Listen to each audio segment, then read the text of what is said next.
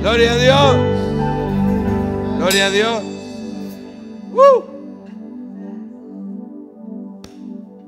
¿Se ha preguntado usted cómo irá a ser la vida en el cielo? ¿Ah? No va a ser aburrida. Va a ser feliz. Pero va a ser feliz si usted empieza a ser feliz aquí. Porque para ir a disfrutar allá es necesario comenzar a disfrutar aquí. Para ir a ver la realidad allá arriba hay que tener fe aquí abajo.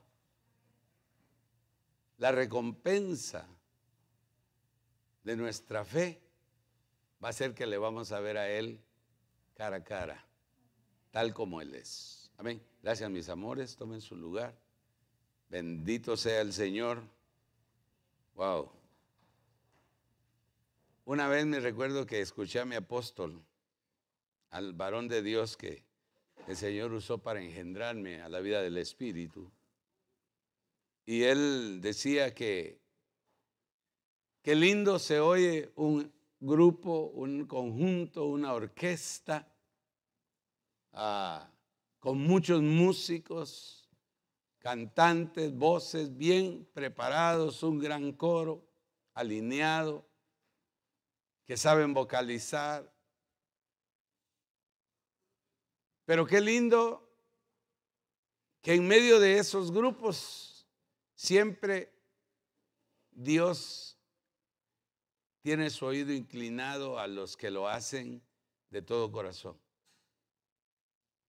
No me puedo olvidar de una anécdota que él contaba de un hermano que todo el tiempo anhelaba él ser parte del coro. Y un día que anunciaron que iban a haber audiciones para el coro, él fue el primero en llegar, ahí estaba tempranito antes de que abrieran la iglesia. Y cuando llegó el director de alabanza, él corrió para darle la mano y ni siquiera lo alzó a ver. Y, y fueron pasando cada uno de los candidatos y le tocó el turno a él. Y cuando él cantó y se había preparado lo mejor, le dijeron, no da la talla, aquí no hay lugar para usted, busque otro privilegio, hermano. Y él se fue llorando. Iba llorando para su casa y le dijo, Señor, porque le habían dicho, usted tiene voz de rana. Ya se imagina. Y eso le dolió mucho en su corazón. Y él iba llorando y le iba diciendo, Señor, yo pensé que yo podía alabarte, que tenía un lugar en el coro para cantar a tu nombre, Señor. Y me han dicho que tengo voz de rana, que no sirvo para esto, que busque otra posición, otro privilegio. Y en medio de sus lágrimas el Señor habló a su corazón y le dijo, no llores. Porque todos los que oíste hoy y todos los que suben ahí, la mayoría de ellos, suben para ser vistos y escuchados por los hombres. Pero hoy le dijo, la única voz que yo escuché fue la tuya.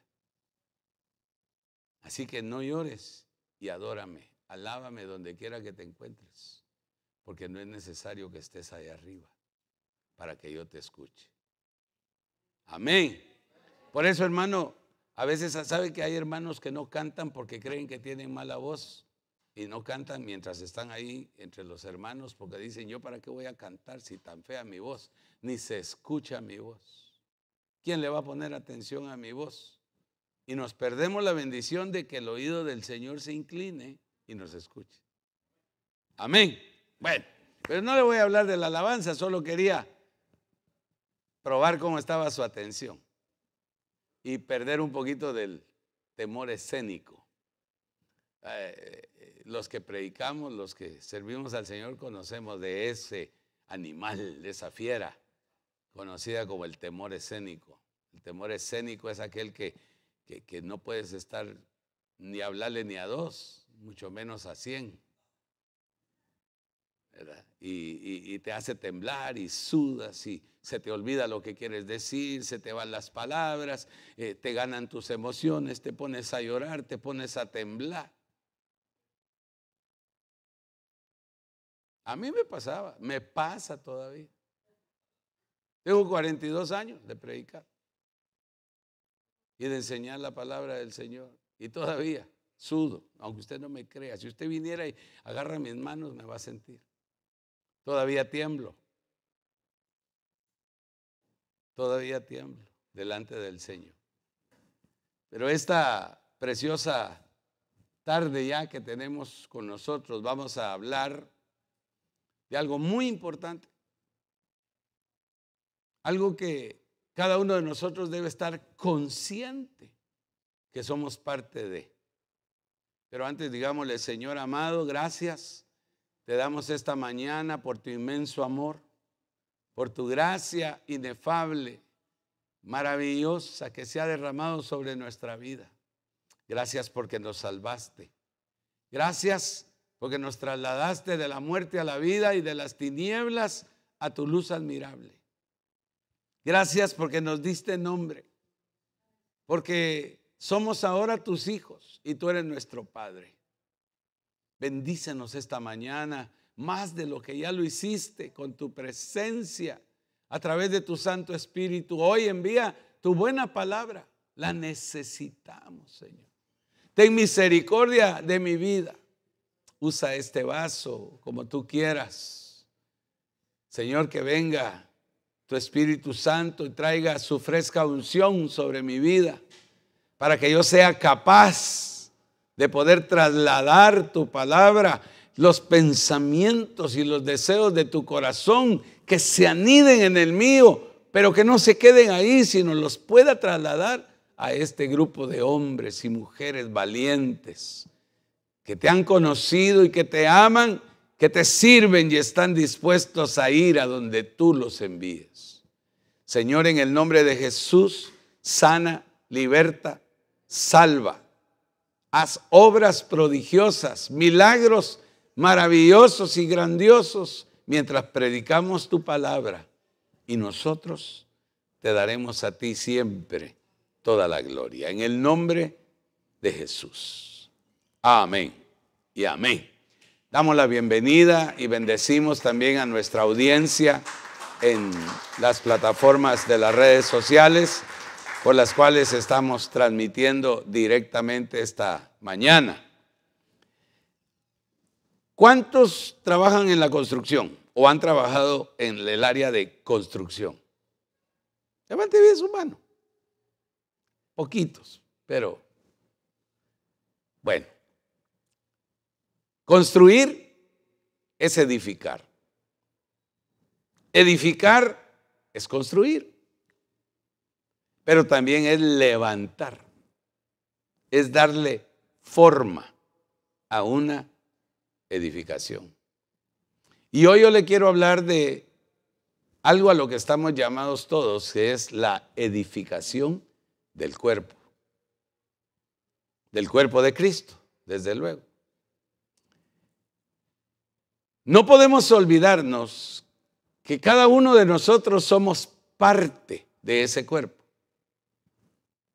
Algunos somos mano, otros somos pies, otros podemos ser ojos, otros oídos, algunos otros boca. Pero cada uno tenemos una función, la cual la tenemos que desarrollar la tenemos que llevar a cabo, porque para eso nos han hecho parte de él. La palabra edificación es la palabra griega oikodomé. Oikodomé. Hay muchos que quieren aprender griego y no se dan cuenta de que no es tan fácil. Esa palabra significa edificación, edificar, edificio. El diccionario de la Real Academia Española de la Lengua dice que edificación, dice, es un vocablo latino, a edificare, que significa edificar y alude a levantar un edificio o a construir. Usted sabe que cuando la Biblia habla de el cuerpo de Cristo, se refiere a un edificio espiritual. Desde ese punto, nosotros tenemos que entender entonces claramente que no es como hacer o construir cualquier cosa en la que podemos poner el tipo de materiales que nosotros creamos que es conveniente o que se nos antoje a nosotros. Nosotros ya tenemos los materiales, ya nos los dieron. Tenemos los planos, tenemos las instrucciones. Lo único que tenemos que ser fieles seguidores de ellas y hacer lo que es bueno para la edificación.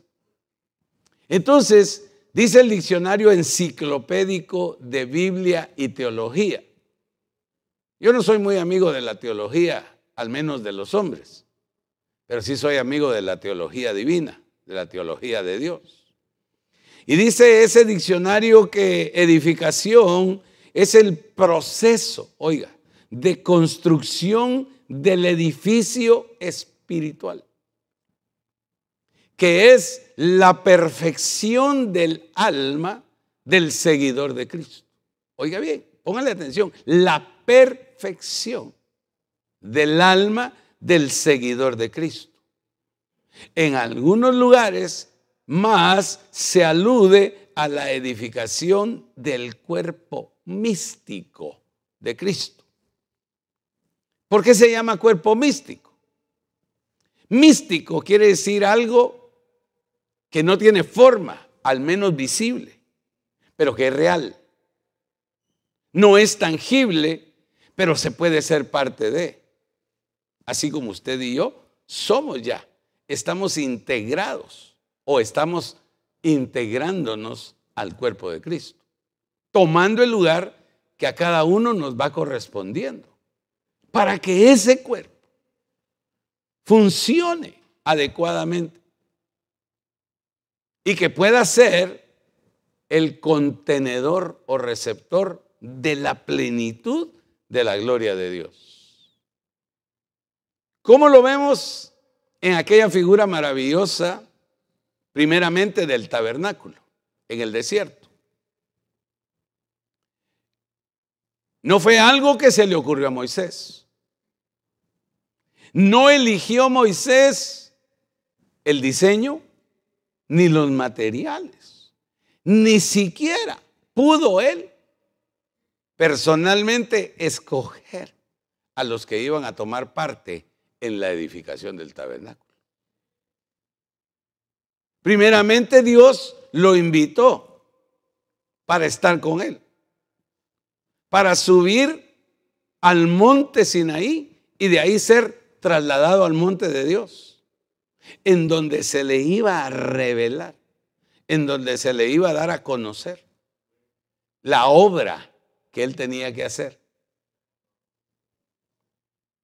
Y cuando ya va a partir de regreso para venir a la tierra, Dios le dice, cuida de hacer exactamente como se, se te mostró en el monte. Ahora, estuvo 40 días. 40 días son 40 días. Suficiente tiempo como para tomar notas, como para guardar en el corazón, reconocer que tenemos un depósito donde podemos guardar un tesoro, como es la palabra, como son las instrucciones de Dios. Y yo a veces me he preguntado, wow, cuando veo los elementos, yo no sé si alguno ha estudiado lo que es el tabernáculo, pero la cantidad de elementos que lo componían, los materiales que debían utilizarse para que fuera una copia idéntica del que está allá arriba en el cielo.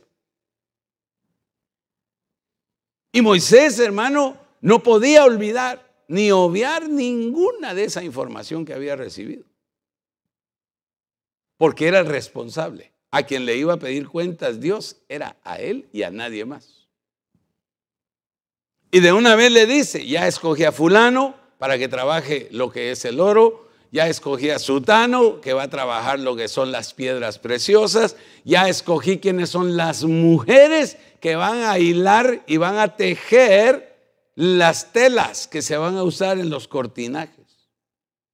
¿Quiénes van a ser los que van a trabajar en la construcción del velo que va a dividir el lugar santo del lugar santísimo? Ya escogí los que van a trabajar el bronce, los que van a trabajar la madera, los que van a trabajar la plata, los que van a conformar. Y de una vez te digo, nadie, excepto a los que yo voy a señalar, van a poder tocar los componentes del tabernáculo. Y escogió a una tribu de Israel para que ella se encargara de armar y desarmar cada vez que era necesario que el tabernáculo se moviera. ¿A qué le quiero decir con todo esto? Porque estamos hablando de la edificación. Entonces Dios designa y Dios escoge quiénes van a ser los edificadores principales. Pero todos los que estamos acá tenemos parte fundamental en ese trabajo. Por esa razón dice que es un trabajo tan delicado, porque no es hacer un chapuz, es una, palabra hebrea, hoy. No es hacer un remiendo, no es poner un parche, es hacer algo perfecto para Dios. Ahora lo maravilloso es que cuando uno oye eso, dice uno, bueno, ¿y cómo yo soy imperfecto? ¿Cuántos son imperfectos aquí? Todos somos imperfectos. Entonces, ¿cómo podemos hacer algo perfecto? Bueno, simple y sencillamente porque el perfecto habita en nosotros. Y envió al Espíritu Santo quien es el maestro por excelencia y es el que entiende, interpreta y conoce los deseos del corazón de Dios y nos los transmite a nosotros para que nosotros fielmente los sigamos, los obedezcamos y entonces podamos llevar a cabo el trabajo. Perfección del alma. Quiere decir que entonces el alma no vino bien a la tierra. Este es un dilema, este es algo que, que la Biblia le dispara a uno así de una forma gruesa, hermano, tremenda, que a menos que el Espíritu Santo nos alumbre con su luz maravillosa, no lo podemos entender.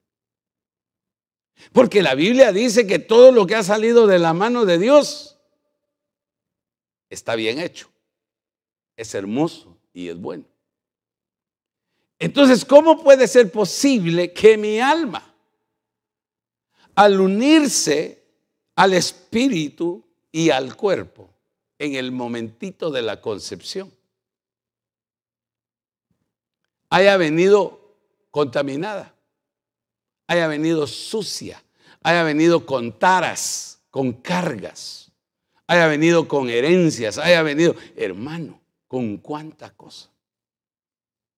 Por eso, eh, hermano, eh, hay gente que dice, ay, alma de Dios. Sí, es alma de Dios, pero viene en una condición. Y lo más tremendo es que todos ignoramos el estado de nuestra alma. Si nunca llegamos a Cristo, nunca vamos a saber. Y nos vamos a perder eternamente sin conocer que nos llevó a esa perdición. Pero cuando la Biblia empieza a deshojarse delante de nosotros y el Espíritu Santo nos comienza a levantar la letra, lo que está escrito sobre el papel con tinta, y nos muestra la Biblia de cristal, y nos muestra la verdadera interpretación, la única y la mejor, que es la del Espíritu Santo. Y a través de ella nos deja ver que preexistencialmente, antes de venir a la tierra,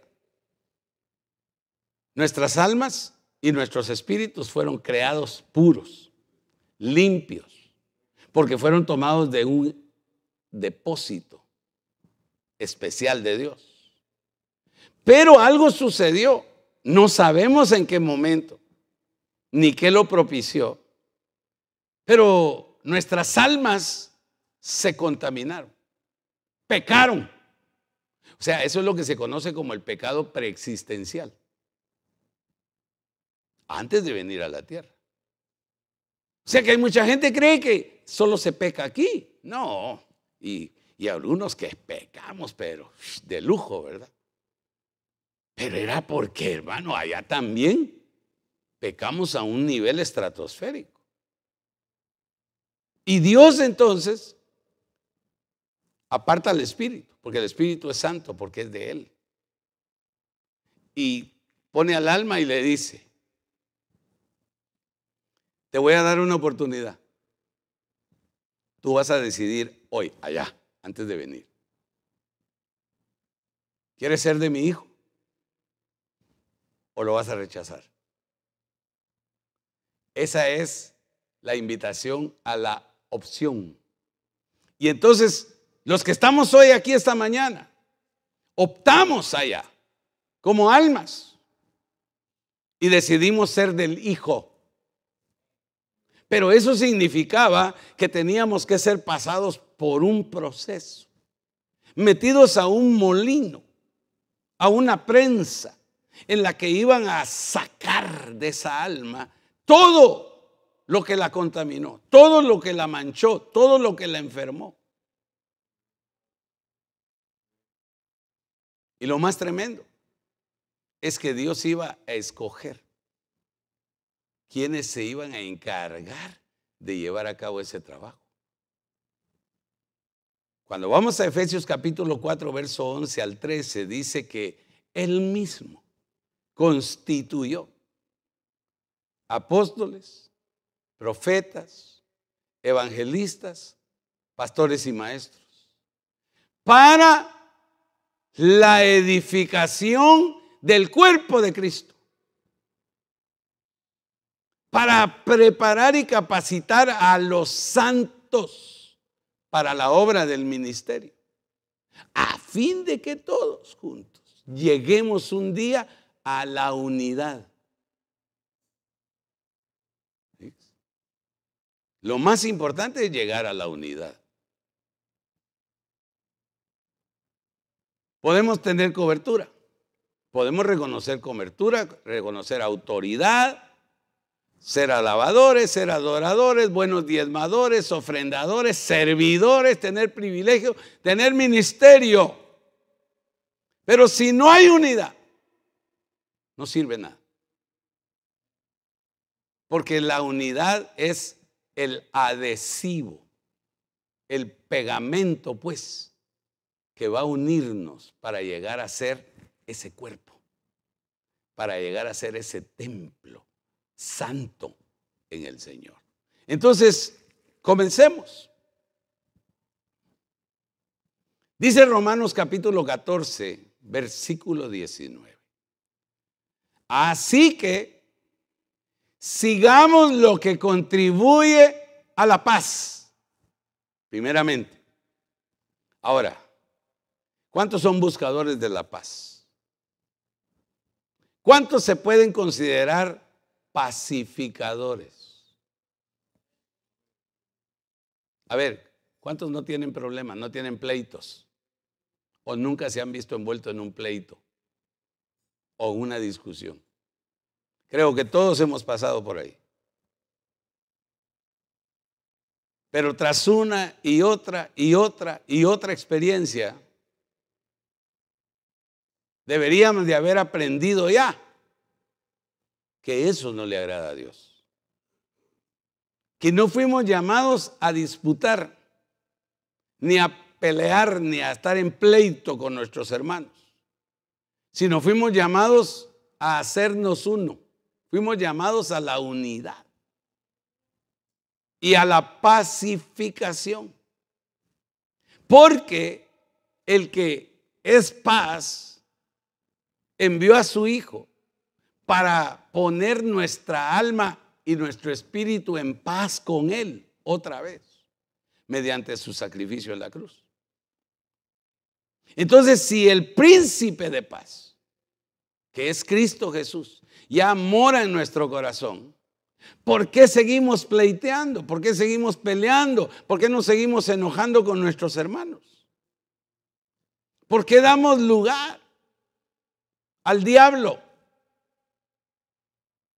Porque cada vez que pleiteamos, cada vez que tenemos una discusión, cada vez que nos enemistamos entre nosotros, le estamos dando lugar al diablo. Le estamos diciendo, don diablo, pase adelante. Venga a hacer pedazos mi vida y la vida de mi hermano, de mi suegra, de mi suegro, de mi hijo, de mi hija, de mi jefe en el trabajo, de mi compañero de escuela, de lo que sea.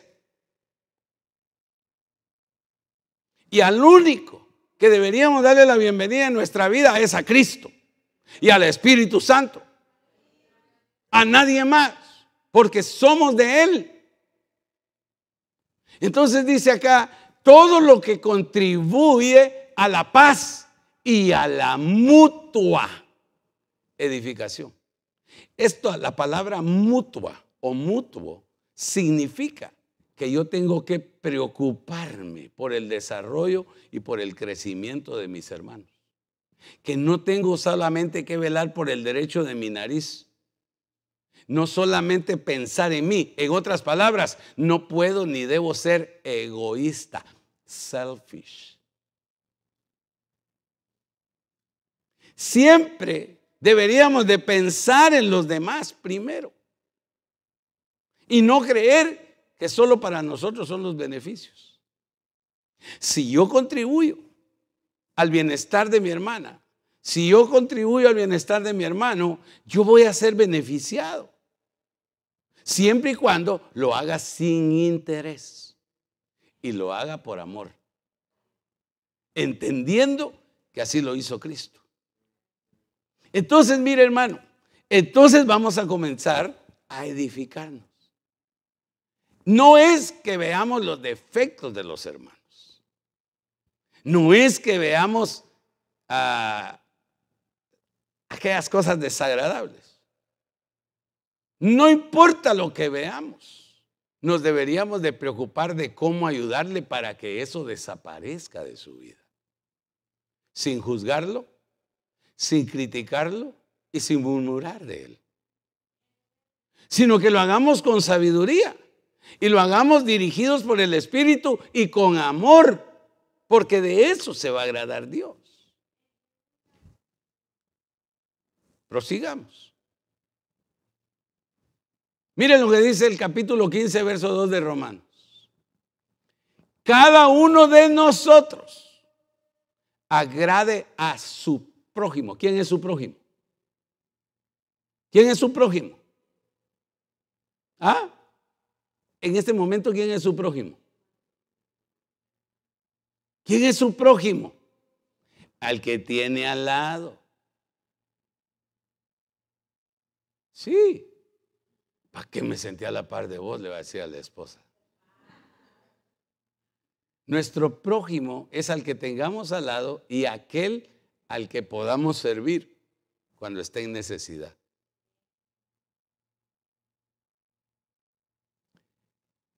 Agrade a su prójimo en lo que es bueno para la edificación. Ahora, ¿cómo podemos conocer lo que es bueno para la edificación? Dice el apóstol Pablo, todo lo que es bueno, todo lo que es puro, todo lo que es limpio, todo lo que tiene buen nombre, en esto pensad. Es decir, de esas cosas son las que nos tenemos que preocupar que haya abundancia en nosotros. No debemos permitir que la basura, que la suciedad, que aquellas palabras inadecuadas, aquellas palabras ofensivas o aquellos deseos que no convienen llenen nuestra mente y nuestro corazón. Porque ellos no nos van a ayudar para edificar. Lo que nos va a ayudar a edificar es lo que es bueno y que lo podamos traer a la vida de nuestro prójimo. a la vida del que está al lado nuestro y que aunque no nos diga qué le hace falta, podamos entender por el Espíritu que es tan necesitado como nosotros. Amén. Bye. Mire pues. Primera de Corintios 14, verso 3.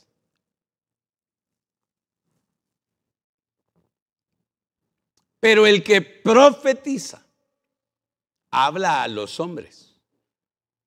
¿Sí o no? ¿Estamos de acuerdo? ¿Está usted conmigo aquí? Que el que profetiza habla a los hombres para edificación. Lo primero, mire.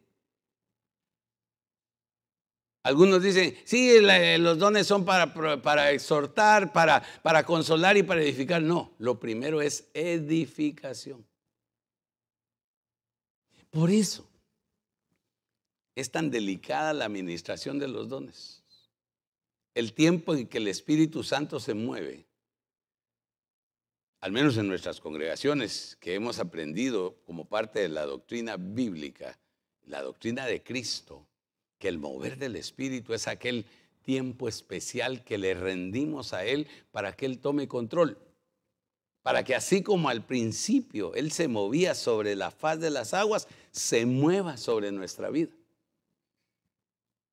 Y traiga luz, y traiga revelación, y traiga vida, y traiga gozo, y traiga paz, y traiga esto, y traiga todo lo que tiene que traer Él siempre. Pero que cuando un vaso es utilizado por el Espíritu y se levanta con una palabra de profecía, lo que tenemos que estar bien afinados nosotros en nuestro oído espiritual es que las primeras palabras que escuchemos definan que ese don es para edificación.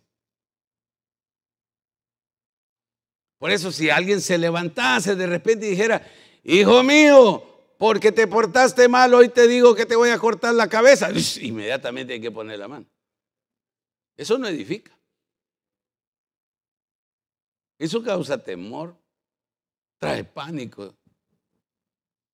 Entonces, en ese momento, la administración es tan delicada, por eso debe haber una conexión. Es una conexión triangular. Dios, ministro, director de alabanza. Así tiene que estar. Así es como debe ser el culto. El director de alabanza y el ministro, el pastor, tiene que estar conectado con Dios. Para que el mismo espíritu que se mueva aquí arriba sea el que se mueva aquí abajo. Lo único que acá va a fluir cálidamente, va a fluir con poder. Va a ser como cantábamos el viernes, el umbral del trono de Dios, de donde fluye el río que trae sanidad, que trae vida, que trae liberación, que trae paz, que trae gozo, que viene a dejar algo fresco el río de Dios siempre trae algo fresco y nuevo. Entonces, edificación, luego exhortación y por último, consolación. Ahora, claro, va a haber profecías que solamente van a venir a edificar.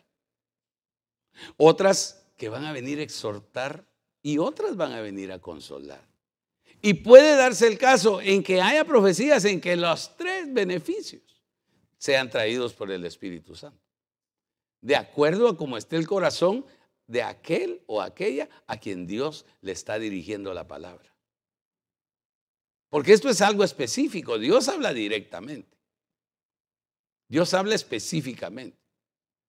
Y cada uno de los que nos reunimos en la congregación, en ese momento, sabemos si estamos en el Espíritu, si Dios nos está hablando o no nos está hablando a nosotros en esa oportunidad. Amén. Bye. Pero todo, recordemos, hablamos de parte de Dios a los hombres para edificación. siempre en el capítulo 14 de 1 Corintios, verso 12.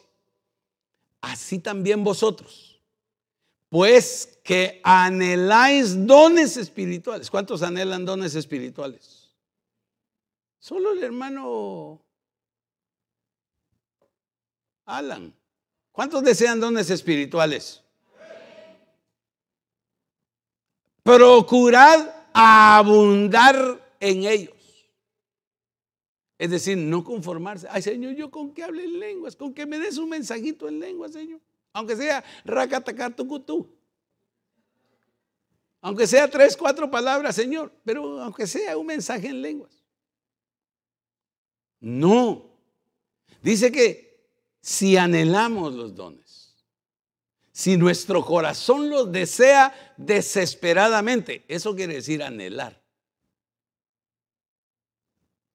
Procurad abundar. Que vengan todos, hermano. Ay, hermano pastor, pero son 18 usted. Y solo en la iglesia se mueven nueve. Pero solo vemos dos o tres. Porque los que más se mueven son los dones de inspiración. A veces, mire, a veces recibimos palabra, discernimiento de espíritu, y uno se detiene. Porque el discernimiento de espíritus demuestra de parte de Dios qué espíritu está manipulando o trastocando las almas. ¿O qué espíritu se está moviendo en el ambiente? ¿No le ha pasado que usted llega de repente a un lugar, a una oficina, y usted siente como que, como que hubiera así, una barrera?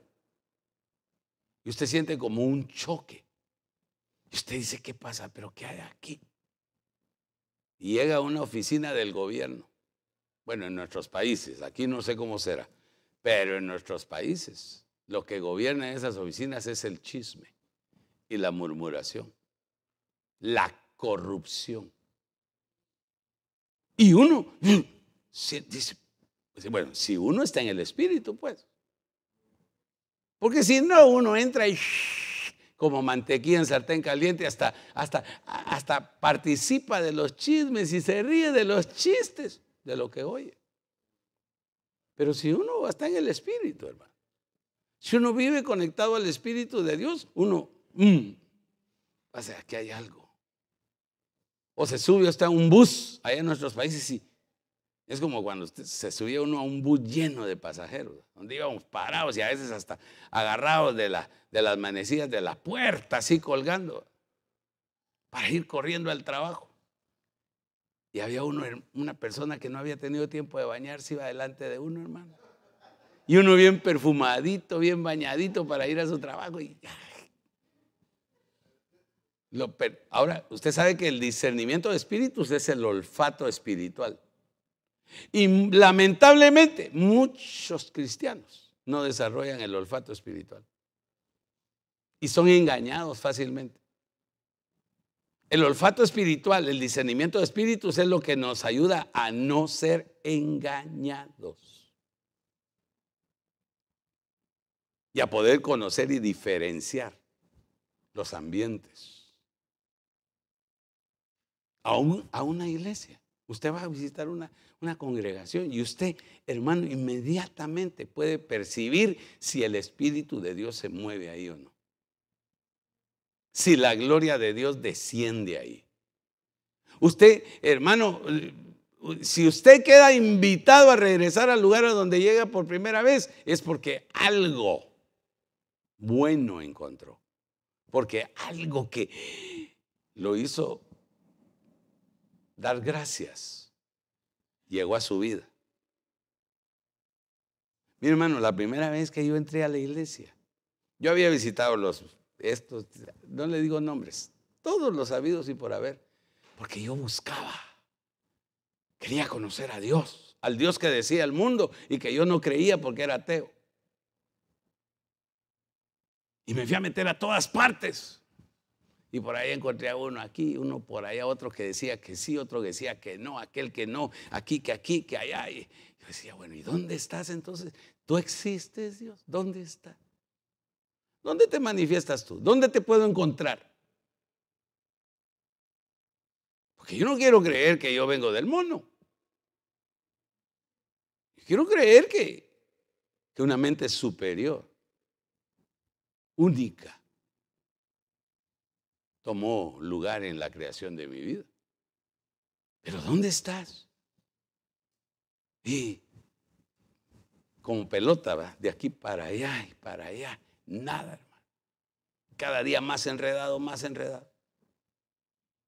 Cuando el día que llego a la iglesia, invitado por primera vez a la iglesia de Cristo. Solo entré a aquel lugar, hermano, y me sentí abrazado, fíjese sentí el amor de los hermanos en la bienvenida. Y no me conocía usted. Yo dije, wow, qué rico. Me, están haciendo sentir bien. Y lo único que fue que me llevaron a sentarme en la segunda fila, enfrente del predicador. Y a la par había un jovencito, como de unos 16 años, 17 años. Y no se quiso correr. Yo le dije, no te mueves. No, me dijo, este es mi lugar. Y me metí a la par de él y ahí estaba lleno el otro lado. Y empezaron los cantos y aquello. Pues yo, no, pues yo empecé a sentir como que cosquillitas, como que algo especial, hermano. Una, una cosa como, como que te cae una brisa, así algo especial, hermano. Y de repente, su, aquella adoración, hermano, aquel cántico. Y de repente, estremeció del susto, hermano, que este jovencito se pone de pie, hermano, y empieza a hablar en lenguas, hermano. Y yo abrí los ojos, hermano. Yo por reverencia, por respeto, tenía los ojos cerrados. Y cuando lo vi, hermano, yo solo lo vi que unas expresiones. Porque mire, hermano, usted por eso, en el momento de la adoración, usted no abra sus ojos. Porque va a haber cosas raras. Va a haber gente que está durmiendo, gente que está solo, otros que están aquí, otros que están por allá, otros, y otros que están en el cielo, va metidos. Pero mira, hermano, y yo lo oí y dije, ¿qué estará diciendo? Y cuando termina de hablar en ese lenguaje, hermano, y empieza a decir toda mi vida, hermano, desde mi niñez hasta el momento en que llegué a la iglesia. Me lo quedé viendo, hermano. Y dije, este, yo no lo conozco. ¿Cómo sabe lo que yo he hecho, lo que yo he sido? edificación. Me estaba edificando porque me estaba haciendo saber que había alguien que me conocía. Fíjese qué tremendo. Entonces, hermano, los dones espirituales son algo especial, es un regalo de Dios para la iglesia. Pero que los tenemos que aprovechar y tenemos que desearlos, todos. Los tenemos que anhelar, procurar abundar en ellos para edificación, no para presunción. No para decir yo, yo hablo en lenguas, profetizo, tengo visiones, ¿en qué le puedo servir? Aquí está mi tarjeta. No. Verso 26 de Primera de Corintios. Dice el apóstol Pablo, ¿qué hay pues, hermanos? Cuando os reunís, cada uno de vosotros tiene salmo, tiene doctrina, tiene lengua, tiene revelación, tiene interpretación. Cinco cosas que no deberían de faltar. Y esto es en cada reunión. Usted y yo deberíamos de venir esperando que haya salmo. Ahora, ¿qué es el salmo? No es que alguien repita, Jehová es mi pastor, nada más. No, no, no, no, no. No está hablando de ese salmo. El salmo es un canto espiritual. con inspiración de arriba, que viene a nuestra vida en ese momento y la podemos cantar. Por eso, usted, hermano, suéltese y usted va a entender por el Espíritu si usted está recibiendo un salmo. Y usted salme para el Señor. No le importe quién esté a la par suya y si lo ve con ojos de huevo estrellados, si lo ve así asombrado o enojado o como sea. Usted suéltese en el Espíritu. Y mire, luego dice, tiene doctrina. ¿Cómo serían los cultos de la iglesia del principio? Porque ahí Pablo está refiriendo a los cultos que, de la iglesia del principio. Eh, eh, esos cultos no eran, como, no eran como estos, hermano. Aquí podría uno preguntar, ¿traes chisme? ¿Traes murmuración? ¿Vienes a juzgar? Eh, pues si es lo que se mueve. Perdóneme, hermano. Tengo 42 años en el Evangelio.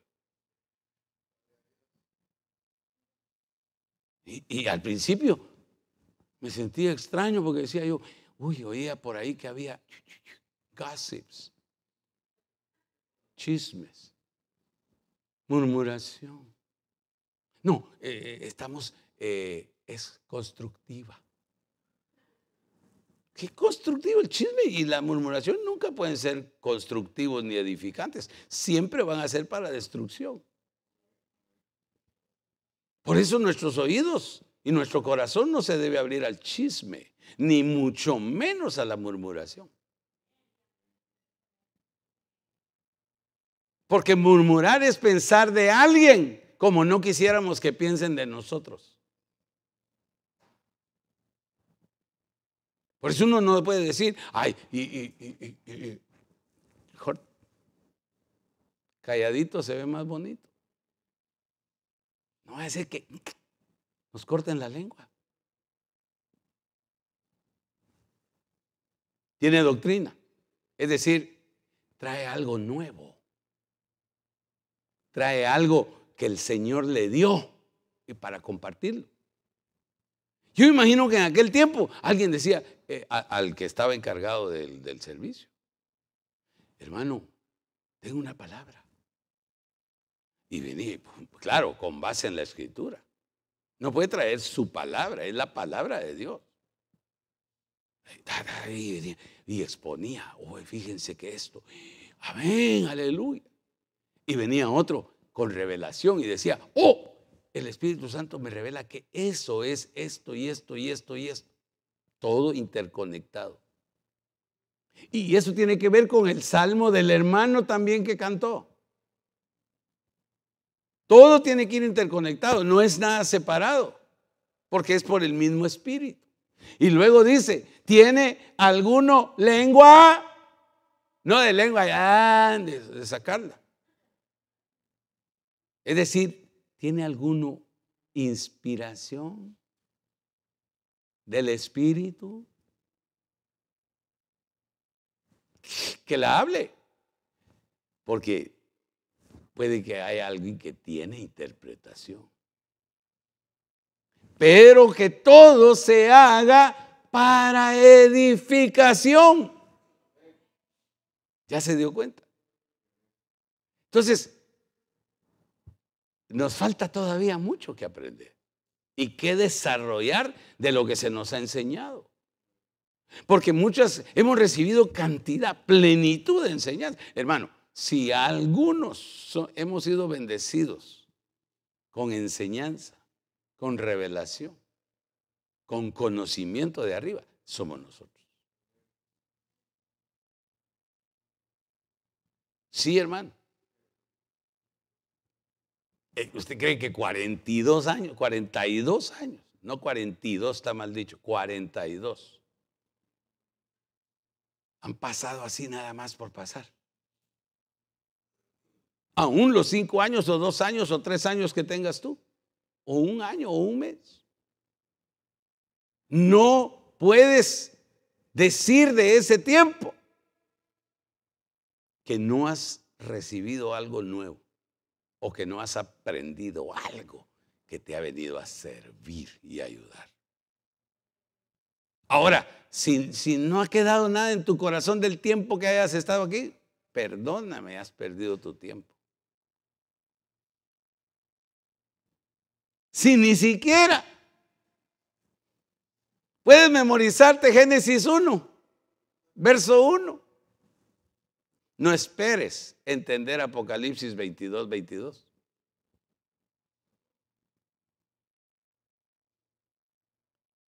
Ahora, para que la palabra more en abundancia en nosotros, es necesario ir a ella y escucharla, atendiéndola, no solo oyéndola, atendiéndola para que ella descienda a nuestro corazón.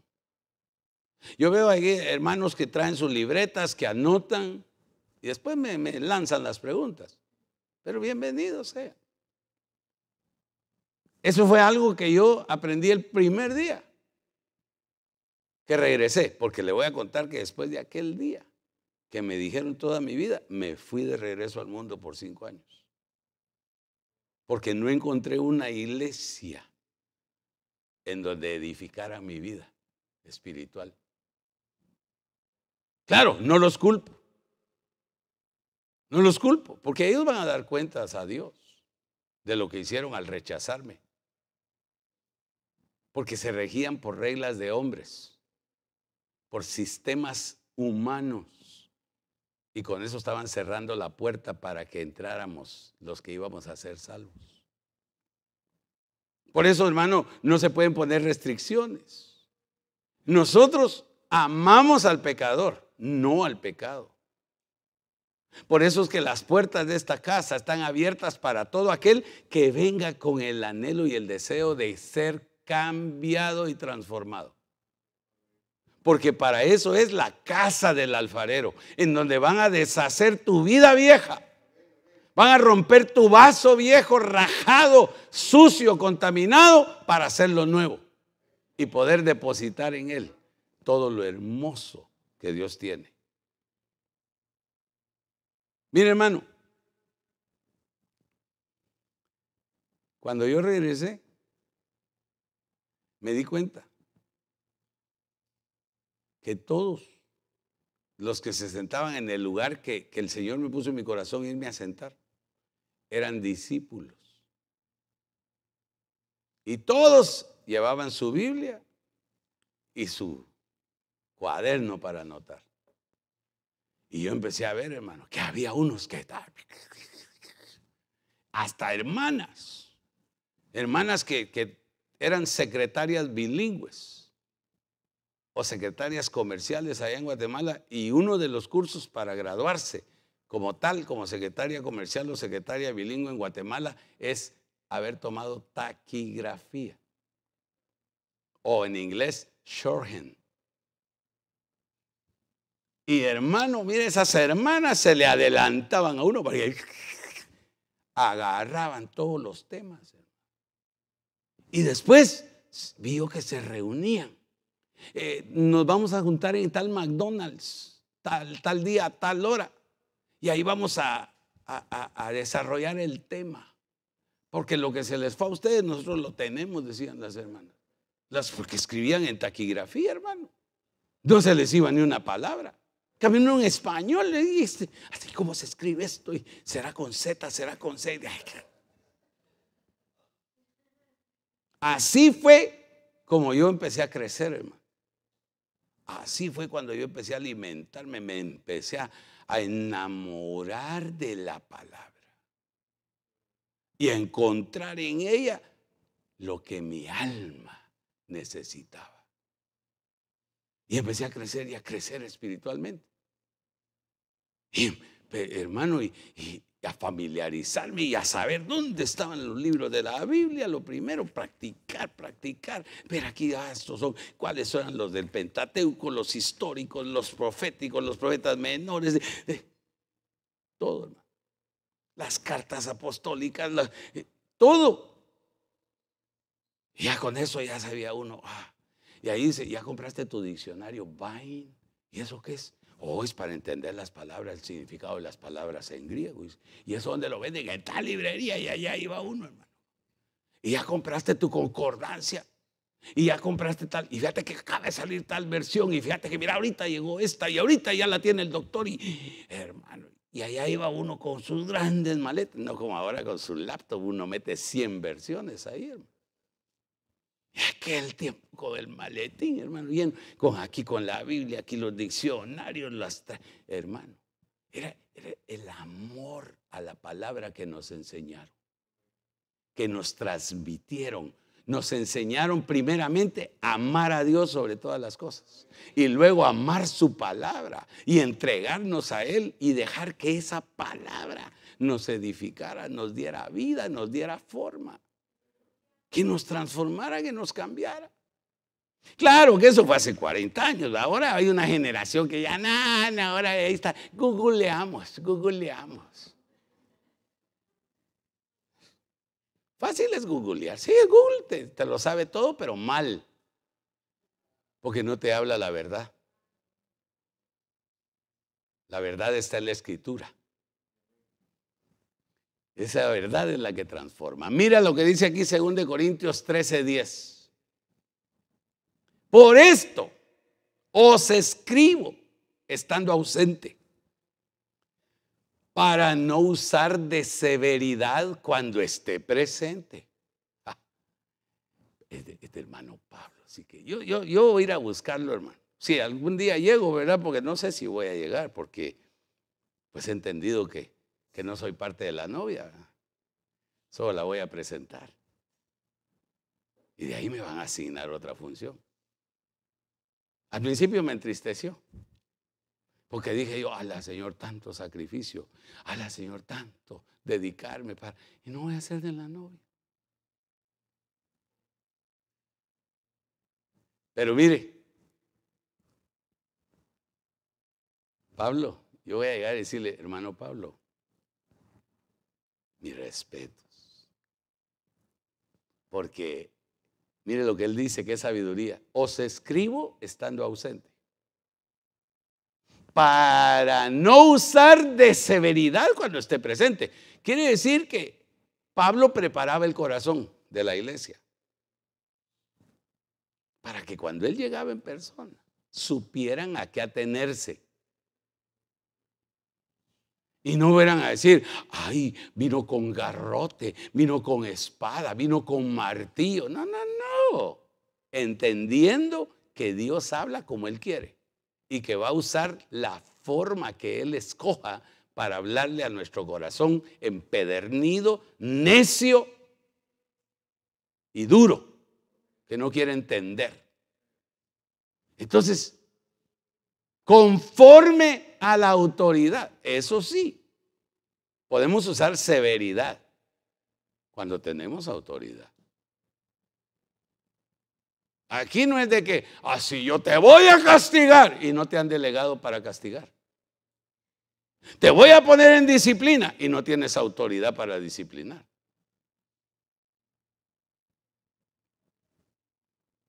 con la autoridad que el Señor me ha dado para edificación. Aún a veces hasta un regaño, hermano, hasta una llamada de atención en amor por un error que hemos cometido es para edificación.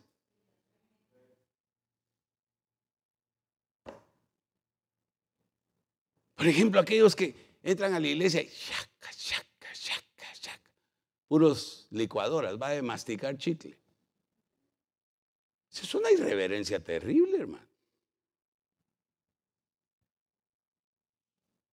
Y que se le acerque el pastor y le diga a una oveja, mi hijo, ¿está rumiando la palabra o qué? Ay, pastor, y viendo a ver dónde se le pega el chicle adentro para que no se lo vean.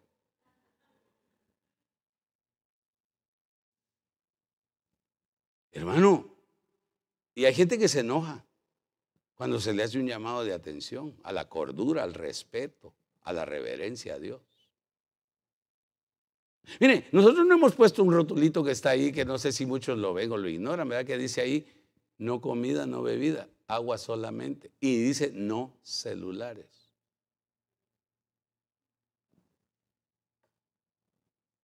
Claro, les permito su celular porque usted tiene su Biblia ahí. Porque no, no sé si usted, yo no creo que usted esté.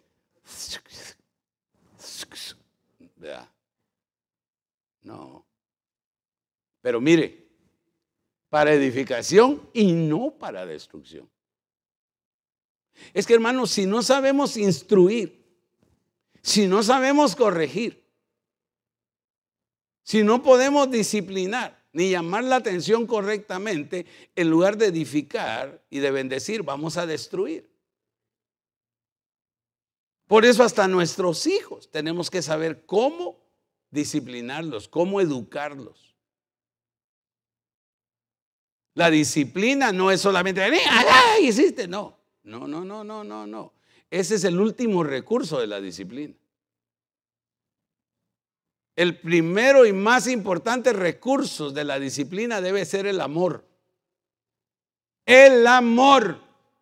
Por eso no podemos corregir airados, enojados, tirándose usted los pelos. No. Si usted está enojada y su hijo hizo algo y la enojó, la molestó, no lo vaya a corregir en ese momento, porque lo va a destruir, lo va a dañar va a impregnar en su alma algo que va a ser muy difícil arrancárselo después.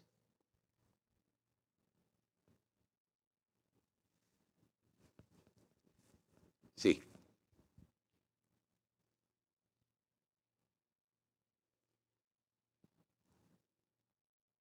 Tengo la bendición de tener cuatro hijos. Y a ninguno de ellos le puse la mano encima hasta el día de hoy.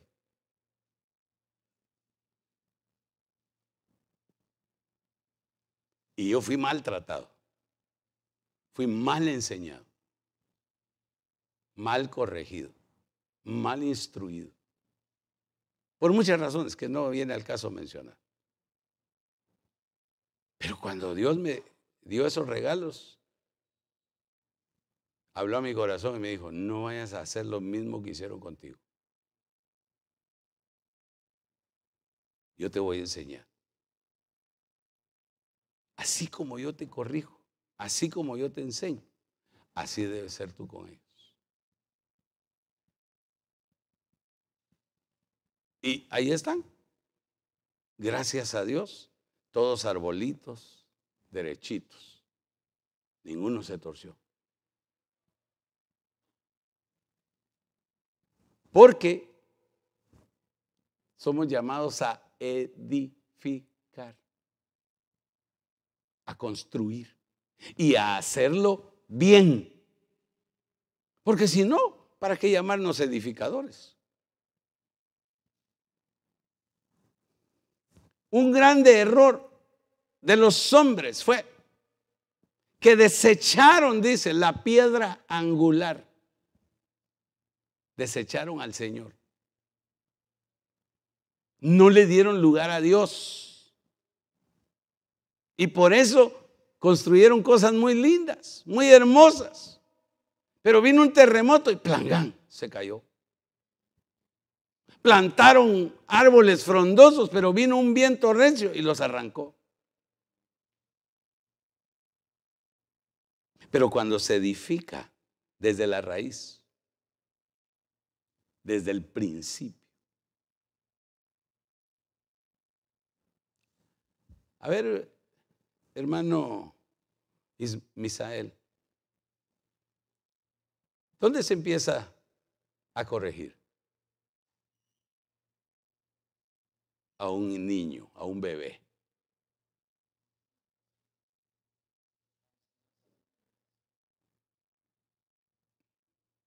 ¿Alguien tiene otra respuesta? En el vientre desde el momento en que nosotros como padres, como varones, cabezas de la casa, tenemos noticias de que nuestra esposa está, ha concebido.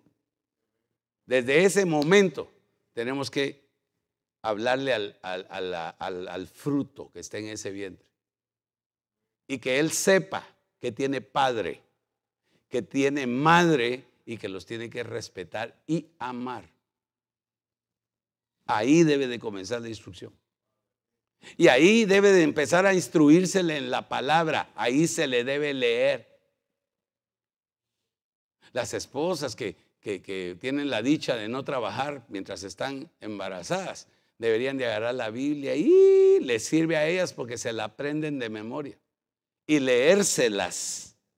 No ponérselas grabadas ahí que otra persona esté leyendo, no, que escuche el bebé en el vientre la voz de la madre o del padre leyéndole. Yo me recuerdo de mi hijo mayor. A veces traigo cosas a colación, pero que me han sido de bendición. Y cuando él estaba en el vientre, le leíamos un salmo, le leíamos un proverbio, le leíamos una parte de los evangelios, orábamos por él y cantaba, yo le cantaba. Y me asombró que cuando tenía como, como cuatro años, ¿verdad, Dani? Un día me dijo, papi, ¿por qué no me cantas uno de aquellos coritos que me cantabas cuando estaba en la panza de mi mamá? Hermano, Ahí sí, como en, los dibujos aquellos, ¡tum! se me cayó la, boca así. ¿Cómo le? Sí, de aquellos de yo tengo un amigo que me ama. Yo ni me acordaba qué coritos le cantaba, hermano. Y él me dijo que le cantara uno de esos coritos que yo le cantaba cuando él estaba en la panza de su mamá. ¿Sabe qué pasa? Que el primer, estás perdonado, que el primer órgano después del cerebro y del corazón que se forma y se activa es el oído. Por eso es lo delicado que una pareja de repente llegue él y yo no sé para qué te dejaste embarazar tan rápido, apenas estamos empezando, ni siquiera he comprado la casa. Ay, que ahora voy a tener que trabajar más duro. Hmm. Ese bebé ya a decir, no soy bienvenido. No soy bienvenido. Mi mamá y mi papá no me aman. Espíritu de rechazo entra ahí solo por lo que escuchó. Y no se lo dijeron directamente. Bueno, ese es tema de administración. Aquí estamos hablando de edificación. Efesios 4, 11 y 12. Esto ya lo mencionamos. Y él mismo constituyó a unos apóstoles, a otros profetas, a otros evangelistas, a otros pastores y maestros, a fin de perfeccionar a los santos. Ahora, qué tremendo que alguien tan imperfecto como yo. ¿Para cuántos soy imperfecto? ¿Para No tenga miedo, dígamelo. Sí, yo lo sé. Yo sé cuáles son mis limitaciones, cuáles son mis errores, cuáles son mis fallas. No me las tiene que señalar y apuntar usted. Yo las conozco mejor. Pero ¿cómo es eso? Que, que, Dios en su misericordia y en su gracia un día me apartó desde antes de estar en el vientre de mi madre allá arriba y dijo, Sergio, te vas a llamar Sergio allá en la tierra. Y desde ya te digo que ahora te estoy amando y te estoy apartando y te estoy escogiendo porque vas a estar en la ciudad de La Puente, en un lugar llamado California, en el siglo XXI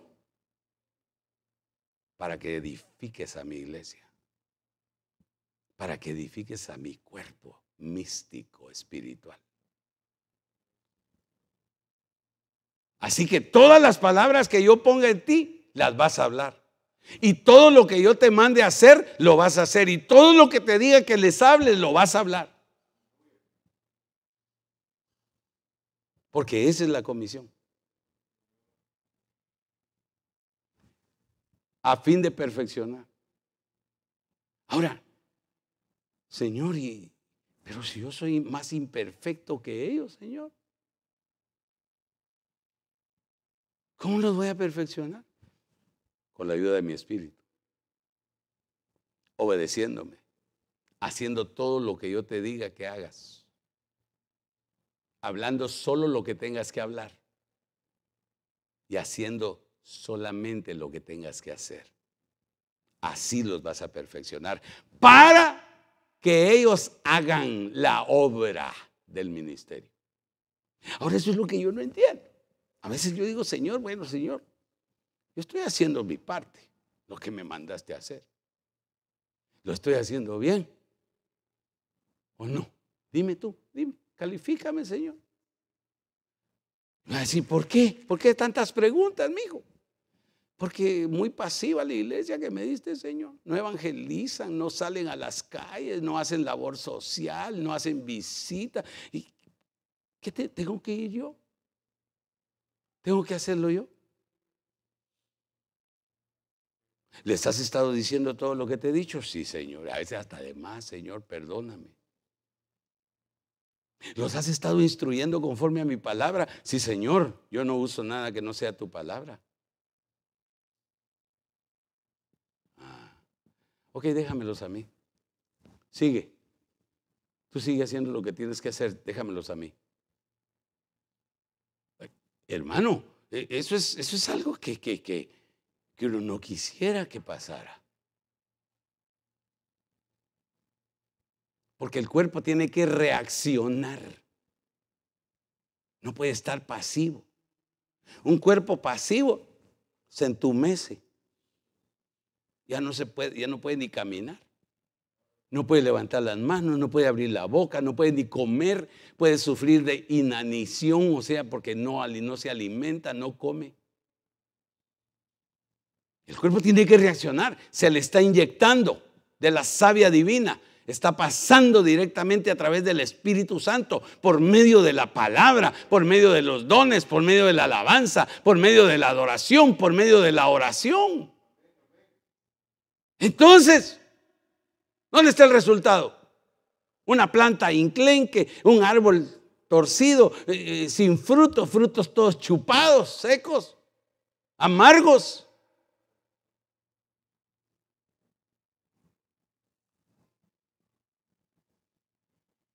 a fin de perfeccionar a los santos para la obra del ministerio, para la edificación del cuerpo de Cristo sea un trabajo de equipo, conjunto, en donde nadie quiera hacer más de lo que le toca, sino que cada quien haga la parte que le corresponde. Y de esa manera, entregarle al Señor una novia pura, limpia, sin mancha y sin arruga, perfecta. Para que entonces Él diga, paloma mía, perfecta mía, la amada de mi corazón, ven cuando se la presentemos.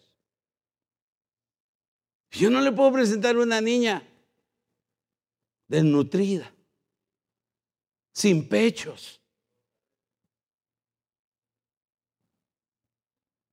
Y dice, dice la Biblia, dice, ¿qué haremos con esta nuestra hermana pequeña? ¿Cómo la vamos a presentar al matrimonio? No tiene pechos. No es capaz de alimentar, de amamantar. La iglesia está siendo preparada para amamantar, para bendecir, para capacitar, para enseñar a otros. Esa es la labor que la iglesia tiene que hacer. Pero nos hemos ocupado de cosas vanas, frívolas de cosas que no tienen importancia ni relevancia para la vida espiritual. Nos hemos dejado arrastrar por las corrientes del mundo. Hemos permitido que se infiltre el diablo trayendo el chisme, la murmuración, cosas que no le agradan a Dios. Y hemos desechado la administración del Espíritu Santo. Y hemos tenido en poco la palabra. Es tiempo de despertar. Es tiempo de cambiar para empezar a brillar en medio de las tinieblas con la luz de Cristo. No es posible que la luz haya venido a nuestra vida y que nosotros no la podamos reflejar. Finalizo. Efesios 4:29. Ninguna palabra corrompida. Ahora, pregunto, ¿qué será una palabra corrompida?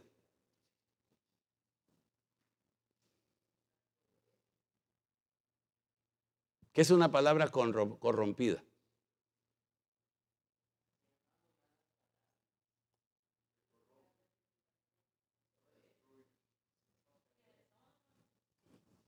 Que deshonra. Casi en muchas veces usamos palabras para deshonrar a otros. Corrompida quiere decir todo aquello que no lleva ningún beneficio. Es como el agua sucia. ¿Quién quiere beber agua sucia?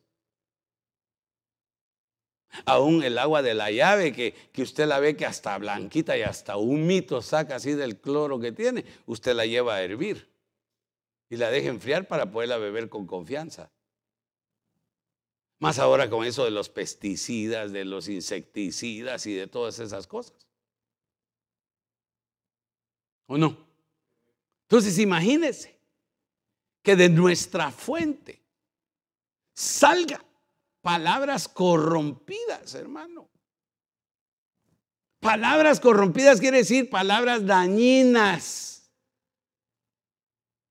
que solo se pueden forjar en una mente enferma y trastocada por el enemigo. En un corazón falto de amor y de sabiduría Ninguna palabra corrompida. ¿Qué pasó? ¿Por qué me la pagaron? Salga de vuestra boca. Sino la que sea buena para la necesaria edificación a fin de dar gracia a los oyentes. Bendecir quiere decir hablar bien de los hermanos bendecir. Por eso, cuando usted le diga, te bendigo, no le diga te bendigo, dígale una palabra. Dele una palabra que venga de Dios a su corazón en ese momento. Y esa palabra transmítasela, trasládesela. Y lo va a edificar, lo va a hacer sentir. Oh, el Señor te trajo este día, hermano, para fortalecerte para darte nuevas fuerzas, para que puedas levantar tus brazos como alas de águila y lo alabes y lo, y lo exaltes a Él. No nos quedemos Dios te bendiga, hermano. Hola, Dios te bendiga, bendiciones. Así de lejos. No, no, no, no, no. Si vamos a bendecir, hagámoslo para edificar. Que alguien se sienta animado Alguien venía, como dicen por ahí, con el pico caído. Que salga de aquí revoloteando y pi, que no para de piar de la alegría, del gozo, de que el Señor lo vio en esa condición que venía y le envió una palabra para edificarlo, para bendecirlo, para fortalecerlo y animarlo. Hermano, estamos construyendo y tenemos que hacerlo bien. Tenemos los mejores materiales. Tenemos al mejor arquitecto, tenemos al mejor ingeniero, tenemos al mejor director de obras que es el Espíritu Santo. Lo único que tenemos que hacer es contribuir cada uno de nosotros en lo que nos corresponde. Y vamos a poder presentar y entregar una obra preciosa al Señor. Cierra tus ojos esta mañana. Si esta palabra te ha bendecido, si esta mañana, la verdad no sé cómo te encontró esta palabra. No sé en qué condición hayas venido. No sé ni siquiera por qué estás aquí. ¿Cómo llegaste? Cómo te informaste de esta congregación. Lo que sí sé es que no estás aquí por tu propia voluntad y por tu propio deseo. Estás aquí porque Dios quiso traerte, porque quería hablar a tu corazón, porque quería instruirte, porque quería dejarte saber cosas importantes, porque eres un edificador. No digas, no tengo nombre, no tengo privilegio, ni siquiera soy servidor. Más que todo eso, eres edificador. Lo que sí tienes que preguntarte hoy es, juntamente conmigo, ¿lo estaremos haciendo bien? ¿Estaremos edificando? ¿O estaremos destruyendo? ¿Habremos herido? ¿Habremos lastimado? ¿Habremos ofendido? Cada uno de nosotros lo sabe. Estamos ante un Dios que todo lo ve, que todo lo conoce, que todo lo sabe. Y lo único que podemos decirle es, Señor, perdóname. Perdóname porque hoy a través de esta palabra he entendido cuál es mi función. Y reconozco, Señor, que no la he estado llevando a cabo como debe de ser.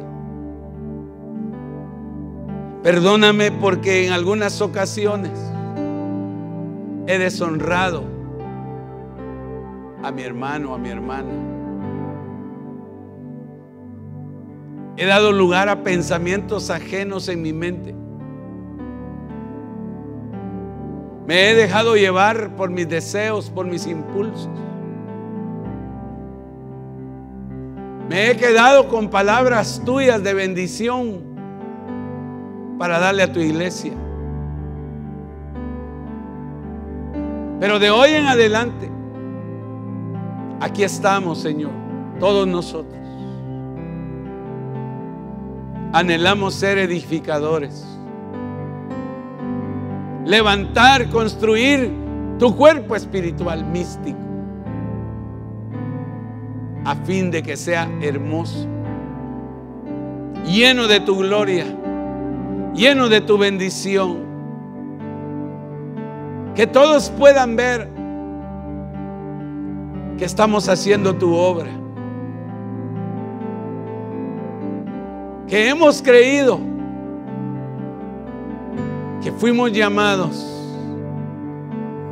para ser un cuerpo espiritual hermoso, en el que brille tu luz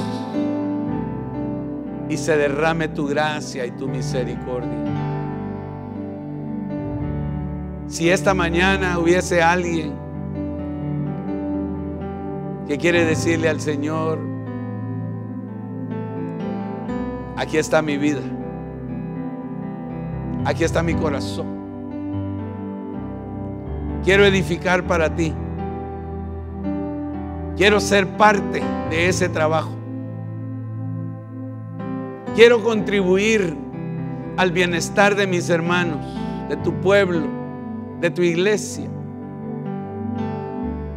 Pero antes, Señor, quiero ponerme a cuentas contigo. Quiero decirte que te he fallado y que pido tu perdón. Reflexionemos un minuto. Si alguien en su corazón siente la necesidad esta mañana de decirle, Jesús, te necesito. Anhelo ser salvo para poder ser un edificador. Si a través de las redes sociales esta mañana alguno está sintiendo la necesidad de abrir su corazón a Cristo, de permitirle que Él ingrese, que toque tu vida, que haga algo nuevo en ti. Solo dile, Jesús, te necesito. Soy pecador. Me arrepiento. Te pido perdón en esta hora. Entra en mi vida, a mi corazón. Sálvame. Por favor, te recibo como mi Señor y mi Salvador. Si alguien quiere volver a casa, reconciliarse con el Señor esta mañana. Alguien que se sentía que estaba viviendo lejos. Alguien cuya alma, cuyo corazón lloraba, anhelando estar en la casa del Señor. Y hoy ha venido y desea reintegrarse, volver a formar parte de este edificio. Hágalo con confianza que el Señor lo recibe. Padre, mira esas almas, esos corazones que se rinden hoy a ti, que te reconocen como Señor y Salvador, como el Hijo de Dios, Jesús. Perdónalos, perdona sus pecados, lávalos con tu sangre poderosa. Escribe sus nombres en el libro de la vida. Produce en ellos el milagro del nuevo nacimiento. Que crezcan, que se fortalezcan, que se desarrollen en ti, para que den mucho fruto, edificando, edificando, Señor, hasta que tú vengas. En el nombre de Jesús, en el nombre de Jesús. Si alguno aquí quiere recibir a Cristo esta mañana o se quiere reconciliar, puede venir, el altar está abierto. Ahí le van a ayudar. Damos la bienvenida a Blanca Valdés, que nos contactó por internet. Dios le bendiga. Qué bueno tenerla aquí con nosotros. Que su necesidad la cubra el Señor.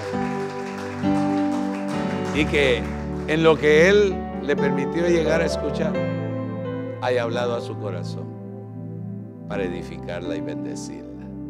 Le amamos. Vamos a dar el tiempo para nuestra hermana que tiene el cierre esta mañana. Ha sido un día esplendoroso, glorioso. Recibamos la oración y los anuncios. Gracias al Señor, hermanos. El Señor es bueno, mi hermano, y misericordioso, porque empezamos la oración pidiéndole al Señor que nos hablara y Él nos habló, ¿verdad? Y pues, y nos dio hasta un beso. En, la, en el tiempo de la adoración, el Señor nos vino y nos visitó, nuestro Padre, y nos besó. Eso es lo que dice la palabra y se ha cumplido hoy. Así es que démosle gracias al Señor por todo. Si quiere, levántese, hermano. Ha estado mucho, un tiempito ahí sentadito. Levante con reverencia al Señor, ¿verdad? Entonces, levante su mano y dígale, Señor, te damos gracias, Padre. Gracias, Padre, gracias. Porque tú nos amas, mi Señor, y con amor eterno nos ha amado y nos has hablado en esta mañana, en esta, en esta tarde, y que esta palabra, mi Señor, sea en nuestros corazones. Que seamos ese, si somos ahorita una casa, que esa casa sea un edificio y se haga ese edificio de, de 100 pisos, que lleguemos, lleguemos adelante del Señor y digamos, Señor, edificado edificado para la honra y gloria tuya, mi Señor. Señor, bendice este pueblo, bendice, Padre Santo, a todos, a cada uno, mi Señor, a los muchachos, a los niños, mi Señor del cielo, a los maestros y a los servidores, mi Señor, y a aquellos hermanos que no pudieron venir ahora. Mi Señor, bendícelos donde quiera que estén. Que tú seas en sus vidas, mi Señor del cielo. Los bendecimos con salud, los bendecimos con la economía, Señor del cielo, proveyendo tú esa canasta, proveyendo tú, oh mi Señor, toda necesidad que haya en, en ellos, Padre Santo, en el nombre poderoso de Jesús. Gracias, mi Señor. Amén.